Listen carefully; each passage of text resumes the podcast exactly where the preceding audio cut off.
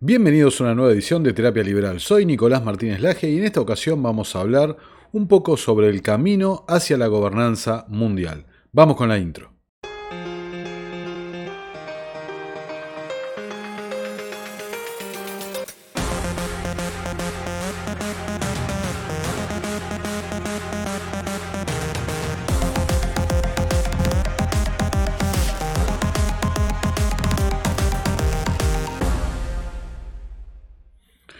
Bueno, los que vienen siguiendo el contenido de terapia liberal hace ya bastante tiempo han notado que varias veces se ha hablado de la influencia del Foro Económico Mundial y en esta suerte de camino hacia la servidumbre, ¿no? hacia el gobierno mundial, aunque uno no lo crea, aunque parezca materia de conspiración, ¿no? Eh, hablar de esto hace unos una década podría parecer de locos realmente.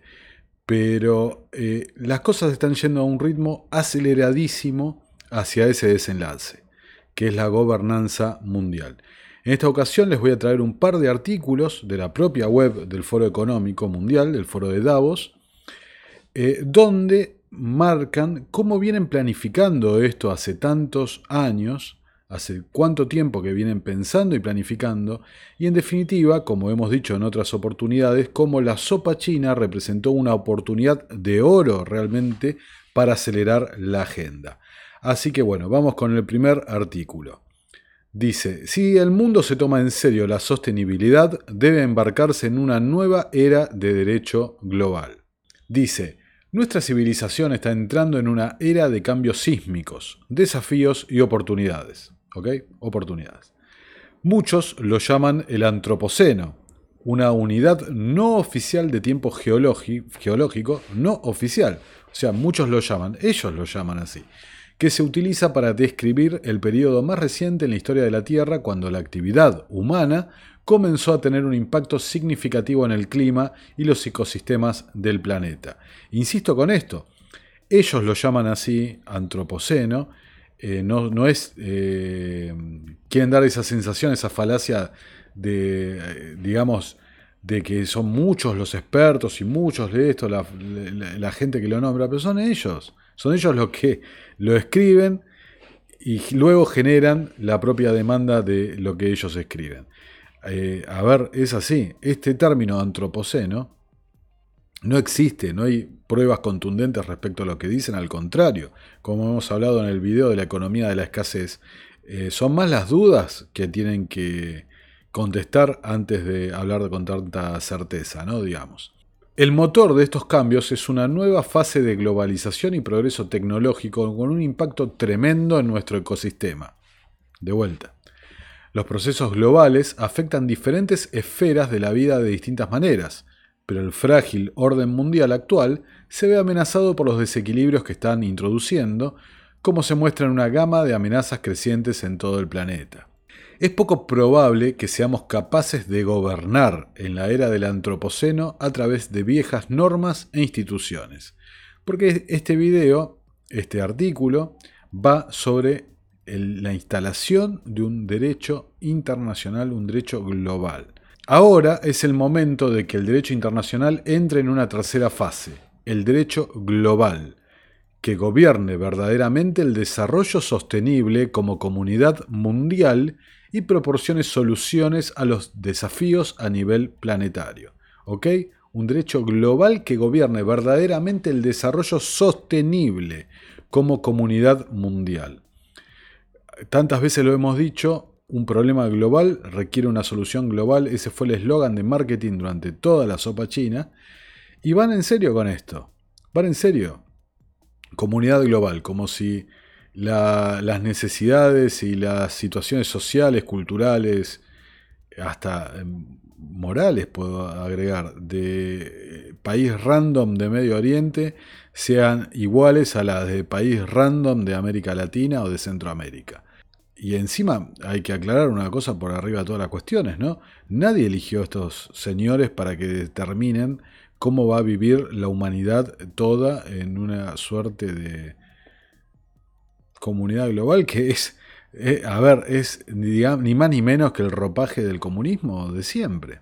Antes del Acuerdo de París de 2015 que describía las consecuencias del cambio climático como un problema humano universal, y acá un paréntesis, el Acuerdo de París es el caballo de Troya, los acuerdos de París son el caballo de Troya para toda esta secta, esta banda de inmorales, de criminales eh, que quieren establecer este gobierno mundial. El Acuerdo de París describía las consecuencias del cambio climático como un problema humano universal y la necesidad de establecer objetivos de emisión para todos los países. Pero ahora el marco legal internacional se ha estancado y los países establecen sus propios objetivos sin mecanismos transparentes de rendición de cuentas. ¿De rendición de cuentas a quién? Al Foro Económico Mundial, a las Naciones Unidas, al FMI, etcétera, etcétera. A la gobernanza mundial, señores. Eh, a ver, como si fuera algo extraño, algo anormal, que los países establezcan sus propios objetivos. Propios objetivos que digamos, no pasa, no pasa esto. Pero digamos que los sistemas democráticos son establecidos por el propio la voluntad popular. No pasa eso, tema de ya lo desarrollé en otros videos. Pero digamos, desde el punto de vista ideal, eh, es la gente la que está eligiendo cuáles son sus objetivos y mecanismos, etc. De vuelta, a esta banda de ingenieros sociales no los eligió nadie. Dice, ¿qué es la ley global? La ley global, tal como la define el Global Law Forum, otra organización paralela que se inventa esta gente, es un sistema de principios, normas y soluciones tecnológicas destinadas a la formación de la gobernanza mundial para el desarrollo sostenible y la realización de los, escuchen esto, derechos humanos globales. Así que, por Dios, lo, lo, más triste de esto es que, o sea, muchísima gente se da cuenta que esto es una estafa, que es un robo, pero muchísima gente no. Muchísima gente piensa que esto eh, tiene algún tipo de seriedad o algún tipo de, argumento o algo. Derechos humanos globales. ¿Ok? Qué lejos estamos de, del derecho natural, del derecho a la vida, a la libertad y a la propiedad, ¿no? Realmente estamos muy lejos. Sigamos. Dice, los principios del derecho global se basan en la interdependencia de nuestro ecosistema planetario social O sea, la verdad que me, gustaría poner de título, ¿no? Ecosistema planetario social. Llamen a Darth Vader y esto es, eh, es así, ¿no? El, ¿Cómo se llamaba? Palpatine, el Palpatine, el emperador. O sea, este es el nivel de demencia que tiene esta gente. Van por todo, van por todo, y lo, lamentable del asunto es que la mayoría de la gente, ¿no? Eh, compra esto. No lo rechaza. Por eso eh, la agenda avanza. ¿no? Bueno, dice, la realización de los derechos humanos, como si necesitáramos un tipo de gobierno mundial para eh, los derechos humanos, ¿no? La gente tiene derechos por su propia naturaleza, pero estamos muy lejos del derecho natural acá, muy lejos. Dar prioridad a la solución de las amenazas globales mediante la creación de una gobernanza global. De vuelta, el eslogan un problema global requiere una solución global. Unificación de normas legales y creación de mecanismos digitales para su implementación. ¿No? Atento con esto, porque primero, ¿no? Primero hay un gran delirio. Unificar los sistemas jurídicos y esto y lo otro. Si estuvieran unificados los sistemas jurídicos en, base a los principios eh, que emanan de la naturaleza del hombre, bueno, sería una cosa, pero ya sabemos que no pasa eso, pero encima hacer un derecho positivo, internacional, global para todo el mundo, con los principios de qué, del eco-friendly, no, realmente me parece que no tiene sentido. Pero ojo con esto, creación de mecanismos digitales para su implementación. ¿Ok? Este es el momento ¿no? Es el momento que la gente va. Disculpen que me ría, porque eh, me parece tan patético, tan triste, tan triste, ¿no? Este es el momento que la gente va a recordar por toda la historia, va a quedar en los libros de historia, que es cuando la gente va a decir, ah, para esto me metiste los pasaportes verdes, me metiste las apps, ¿no? Y tanto interés en la brecha tecnológica que esto y lo otro. Y capaz que es para que todos lleven un celular encima y todos sean rastreables, etcétera, etcétera. Amo la tecnología. Estoy transmitiendo usando OBS, una cámara, un aro de LED, un micrófono, eh, una PC. Amo la tecnología, me encanta. Me encanta, soy fanático de los gadgets, de, de todo. Pero la tecnología es neutra. Es el hombre el que la usa para el bien o para el mal. Y cuando la tecnología se usa para crear sistemas de crédito social, se usa para decir quién entra a un restaurante, o quién entra a un, a un hospital, o quién entra, qué sé yo, a un supermercado, o para decir quién puede estar en la sociedad y quién no. Y bueno, ahí hay un problema, me parece. ¿eh? Hay un problema bastante serio. Legislación global abierta, transparente y descentralizada con un elemento de múltiples partes interesadas. Esto lo hemos tratado en el tema, en el video del gran reinicio.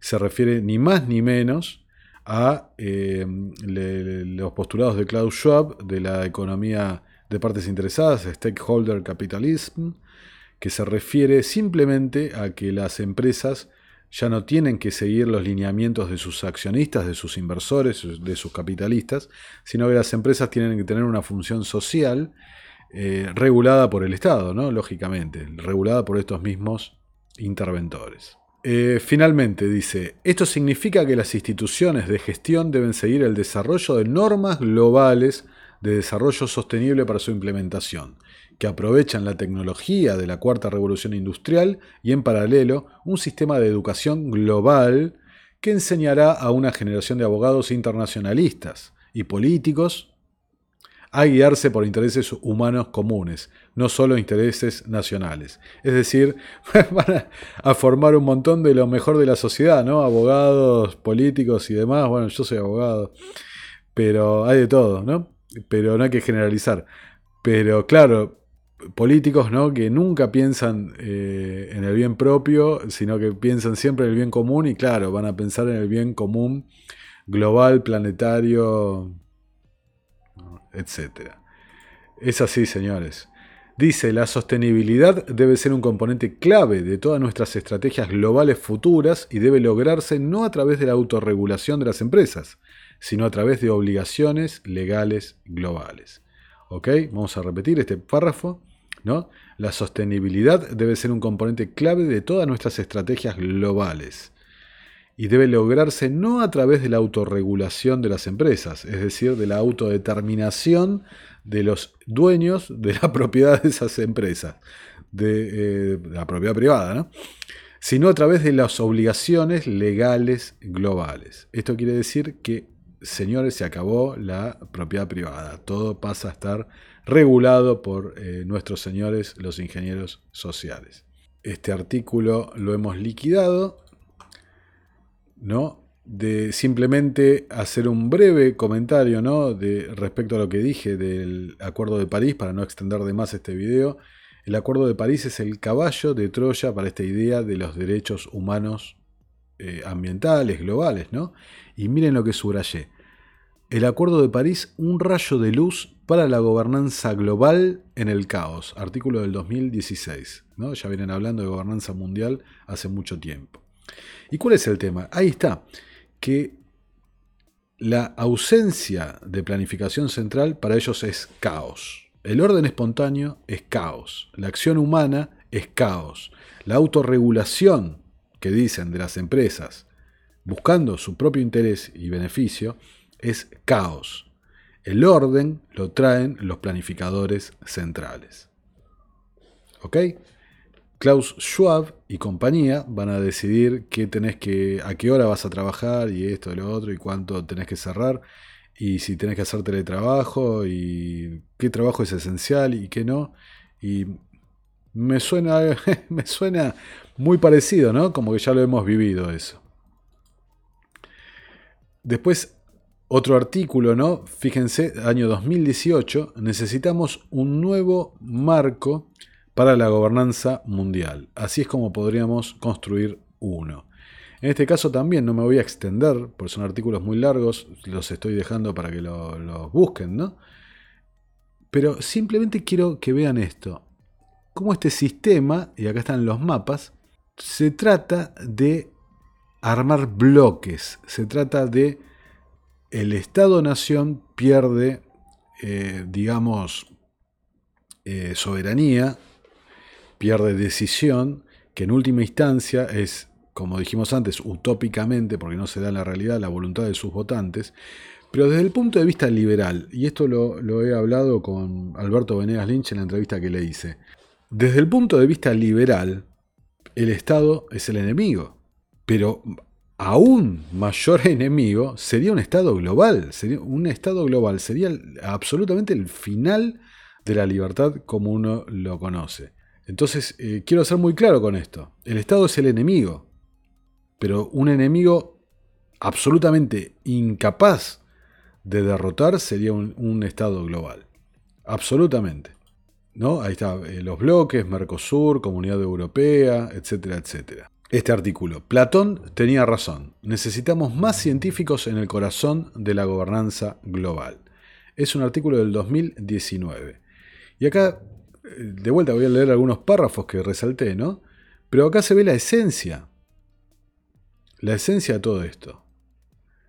Esta élite, esta élite quiere formar su casta de políticos, quiere formar su, su grupo de abogados globalistas, su... Eh, bueno, con los políticos lo vemos siempre, lo hemos dicho.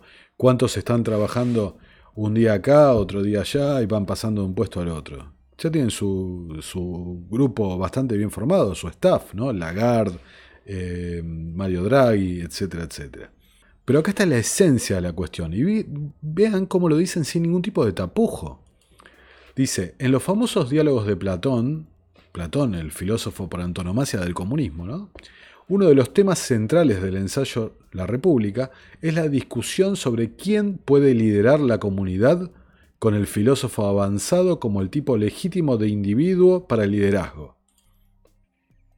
O sea, estamos muy lejos, muy lejos de la libertad, estamos muy lejos del respeto al individuo, de la soberanía propia del individuo, estamos muy lejos realmente.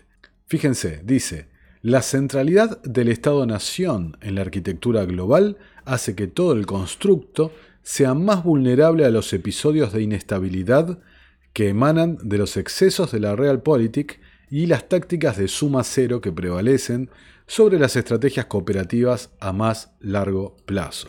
¿Ok? El Estado-Nación es el enemigo, lo que se interpone en esta idea de eh, Estado global, de gobierno global. Lo dicen con todas las letras. Ahora, qué conveniente que ha sido, y por eso lo han visto como una oportunidad, la sopa china en todo esto, para impulsar este, esta agenda, este, este programa. Qué conveniente que ha sido realmente, pues se cumple todo lo que venían diciendo años antes. Una de las posibles formas de estabilizar y despolitizar el edificio de la economía global es crear una capa de gobernanza global que se centra en el desarrollo tecnológico. O sea, la forma de despolitizar la economía global es crear un gobierno central que dirija todo. o sea, es, insólito, es, eh, varias veces lo hemos dicho, es el manifiesto, del, el manifiesto comunista, los 10 puntos, llevándolos a la realidad. Es increíble, ¿no? Que se centre en el desarrollo tecnológico y que esté gobernada en mayor medida por los principales representantes de la comunidad científica y tecnológica que por los políticos. O sea, los políticos pasan a ser, digamos, el del trato directo con la gente y por arriba del político aparece una casta eh, a, lo Platón. Una casta superior que son los científicos, los filósofos, los ingenieros sociales directamente. Algunos de los otros temas que pueden formar parte de la agenda tecnológica global incluyen la seguridad cibernética, de vuelta, que relación con Cyberpolygon y demás, ¿no? los apagones y las Big Tech y esto y lo otro. Coordinación con organismos internacionales, lo hemos visto con la sopa china, ¿no? Cómo ha funcionado eso. cooperación educativa, es decir, si nos parecía horroroso que la gente saliera adoctrinada en la religión del Estado, ahora van a salir adoctrinados en la religión de la calentología global. Propagación de nuevas tecnologías, insisto, en ningún momento se habla de terminar con la pobreza, eh, invirtiendo capital y demás, de más producción, no, no, no. Qué curioso ahora se me viene a la mente la implementación de las ayudas Eh, durante la sopa china.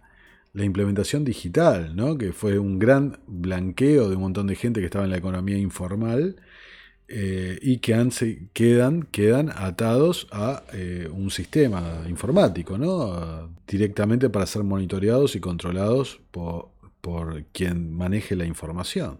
Ya lo hemos hablado en otro video, quien maneja la información. Tecnologías medioambientales para afrontar los retos del calentamiento global, monitoreo de avances tecnológicos y vulnerabilidades, disrupciones tecnológicas globales. Por último, los desalentadores resultados de las últimas décadas de un sistema de gobernanza impulsado políticamente y caracterizado por la intensificación de los riesgos globales sugieren que la defensa de Platón de que el liderazgo comunitario sea asumido por filósofos, es decir, científicos en el sentido moderno, ¿sí? como escuchan, puede resultar de actualidad después de todo.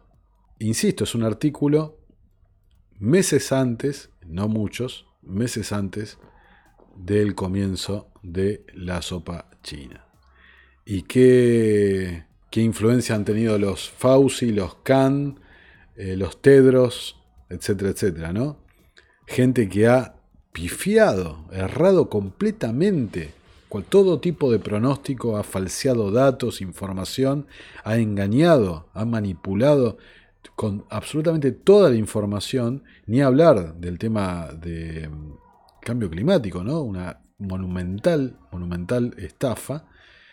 Eh, y bueno, ellos se consideran con la legitimidad y validez para eh, dirigir el gobierno, el ecosistema planetario social, como dicen, ¿no? Así como lo escuchan. Y de a poquito, de a poquito, va llegando. Lo voy a agrandar. 136 países han acordado una tasa impositiva mínima. Esto es lo que significa. Lo que significa es pobreza, señores. 136 países acordaron un acuerdo global para garantizar que las grandes empresas paguen una tasa impositiva mínima del 15% y dificultarles la evasión de impuestos. La tasa impositiva mínima global y otras disposiciones tienen como objetivo poner fin a décadas de competencia fiscal entre gobiernos para atraer a inversión extranjera. Así como lo escuchan con todas las letras, un sincericidio absoluto, ¿no? Poner fin a décadas de competencia fiscal entre gobiernos para atraer inversión extranjera. Un país como Argentina, que adhiere alegremente a estas iniciativas, tan necesitado de generar fondos, generar inversiones, ¿qué va a pasar? ¿Vas a invertir en Argentina o vas a ir a invertir en Suiza si vas a pagar la misma tasa impositiva? Señores, como vuelvo a insistir tantas veces, esta agenda es la agenda del empobrecimiento absoluto, absoluto de la gran, gran parte de la humanidad. Y agrego con este video que hace mucho que estaba con ganas de hacerlo porque realmente es un tema que no eh, lo he mencionado mucho pero no lo he explicado con fuentes y con material, avanzar hacia la gobernanza mundial. Realmente me causa gracia, me causa gracia que haya gente que por algún sesgo ideológico niega, niega esta idea de gobernanza mundial. Pero está ocurriendo, están los artículos, está dicho con todas las letras. Entonces, ¿qué es lo que esperamos para reaccionar? Lamentablemente esta gente tiene a la mayor cantidad de la opinión pública de su lado. Pero bueno, iniciativas como la mía, como tantas otras amigas, tratamos de informar con la verdad y con la opinión objetiva. Señores, insisto, nos están, llevando, en palabras de Hayek, ¿no? al camino de servidumbre absoluto y total. Así que bueno, Los invito como siempre a suscribirse, a darle like, a compartir el material y nos estamos viendo en una próxima y nueva emisión de Terapia Liberal. Muchas gracias por estar ahí y nos vemos pronto en los comentarios.